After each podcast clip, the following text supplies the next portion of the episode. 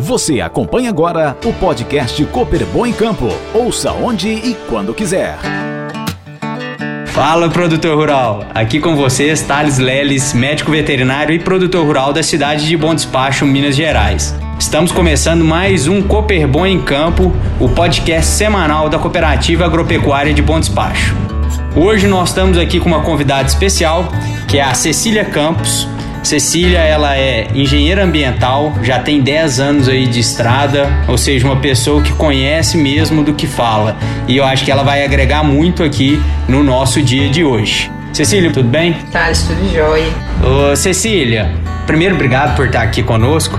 E você trabalha numa área que muita gente tem preconceito. Todo mundo, quando começa a falar de cadastro ambiental, de obrigações ambientais, tem um certo receio, um certo medo, e eu acho que muito vem pelo desconhecimento de todo mundo, né?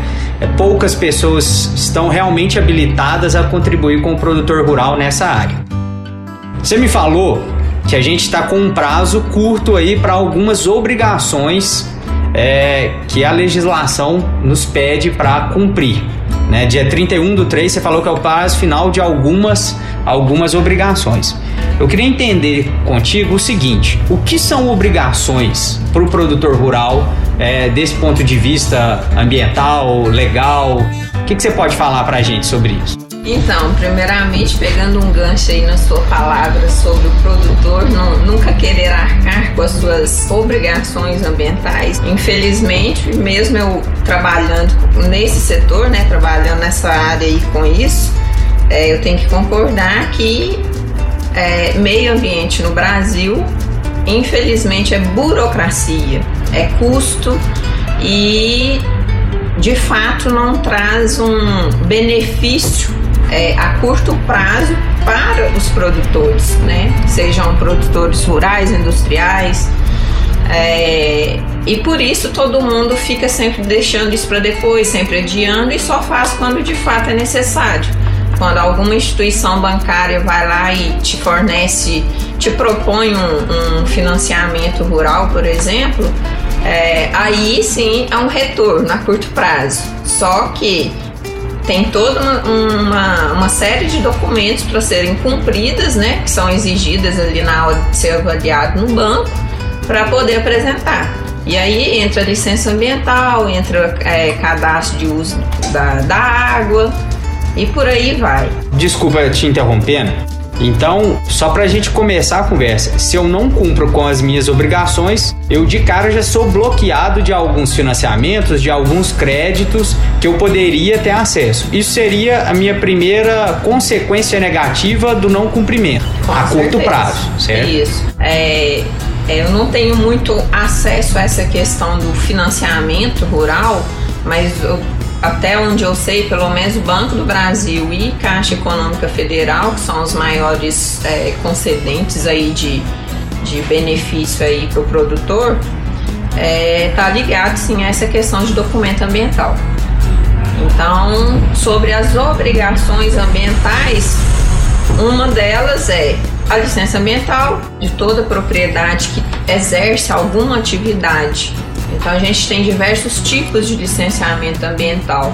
Tem propriedades que vão ser dispensadas por ser pequenas, por não ter um, é, alguma atividade que não seja é, que, que seja dispensada, na verdade. Tem também o cadastro ambiental rural. Esse daí é item específico, seja em cartório, né, para você poder fazer uma compra e venda de imóvel, eles sempre solicitam. O cadastro ambiental rural, ele é, ele define ali a área total do imóvel, área de reserva legal, área de preservação permanente, a área consolidada do imóvel, que é o que muitas muitas propriedades fazem o uso da área de preservação permanente, que é aquela área que está ali no entorno de curso d'água ou de nascente e que tem que ser preservada, mas talvez começou a usufruir dessa área há muitos anos, então a legislação fala que quem faz o uso anterior a julho de 2008 pode continuar usufruindo sem ter que passar por alguma multa, né? Alguma fiscalização, mas isso tem que ser constado dentro do cadastro ambiental rural. Então esse cadastro ambiental, o CAR, ele é como se fosse um raio-x da propriedade. E é nele que você declara toda a situação do imóvel, qual a questão de estar regularizado ou não, está dentro do cadastro ambiental. Tem a parte aí do consumo da água, né, que também é uma obrigação ambiental.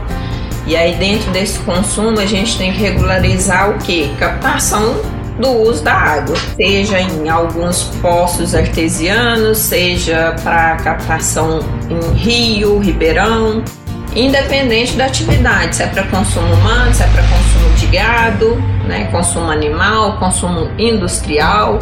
Cada tipo de documento vai te fornecer uma autorização específica. Beleza. Então, só de cara você falou aí de três obrigações muito importantes: licença ambiental, o CAR, que eu acho que é o mais conhecido de todo mundo, e o consumo de água também, que muita gente que tem irrigação ou que tem um poço artesiano sempre soube que precisa dessa regularização. Eu só queria trazer uma experiência que você falou sobre as áreas de preservação permanente. Quando eu assumi a atividade lá em casa, que deve ter seus dois, três anos, quando eu comecei a assumir, uma das primeiras coisas que nós fizemos foi fechar a área de preservação permanente perto dos ribeirões, porque o gado bebia água e a gente colocou toda a água no coxo e fechou os ribeirões. Cecília, um ribeirão lá que secava toda a época da seca parou de secar. Simplesmente ele continuou o curso dele durante o ano todo, mesmo uma falta de chuva, só porque o gado parou de acessar ele e fazer o assoreamento, né? Querendo ou não, o gado vai pisoteando ali e vai assoreando o rio. Então, pelo fato da gente ter tirado o gado, o ribeirão conseguiu correr durante o ano todo. Assim, isso é um benefício. Um benefício que para mim veio a curto prazo, mas para outras pessoas podem vir a longo prazo, né? Sim. Então, assim, a legislação, por mais criteriosa que ela seja, por mais burocrática, ela tem seus benefícios para o produtor, né? Sim, com certeza. E na verdade, quem assume, quem tem a consciência ambiental, é, faz por si só. Não espera ser fiscalizado, não espera ser multado para ir lá e fazer. Inclusive existem alguns programas aí que fornecem é, o fio de arame, né, para poder fazer o cercamento, fornece a, os postes e aí em relação ao fechamento dessas áreas você tem uma metragem específica, vai determinar de qual que é a largura do seu curso d'água. E aí, a partir do momento que você fez aquela cerca ali, o certo é que se tem gado que faz uso direto no, no curso d'água, que seja feito apenas um corredor para disponibilizar esse acesso. Porque se você tem a margem toda disponível para o gado estar tá andando, ela vai estar tá sendo pisoteada, igual você comentou. Então não tem preservação dessa área. Se você tem, se você faz o fechamento dessa área que tem que ser preservada e deixa de acesso apenas um corredor, somente aquela área vai ter aquele pisoteamento. Então, assim, talvez não são todas as pessoas que, que conseguem enxergar isso, porque de certa maneira acha que tem alguém dando um pitaco ali falando você não pode usar o que é seu, né? Por estar dentro da sua propriedade.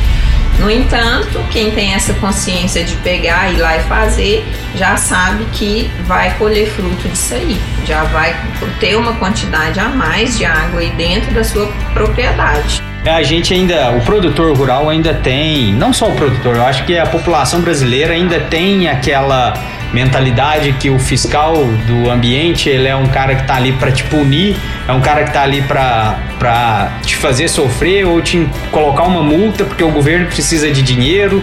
Então, talvez se a gente olha para a legislação ambiental e para a legislação é, de uma forma diferente, talvez a gente consiga consiga trabalhar melhor e preservar mais, né? Que é uma das coisas importantes se a gente quer ter perenidade no nosso negócio, se a gente quer que o negócio dure por muito tempo. Cecília, beleza. Então eu entendi o que, que são as obrigações. Algumas a gente já sabia, outras eu ainda não conhecia. Cara, por que fazer? Você falou que eu vou ter alguns benefícios a curto prazo.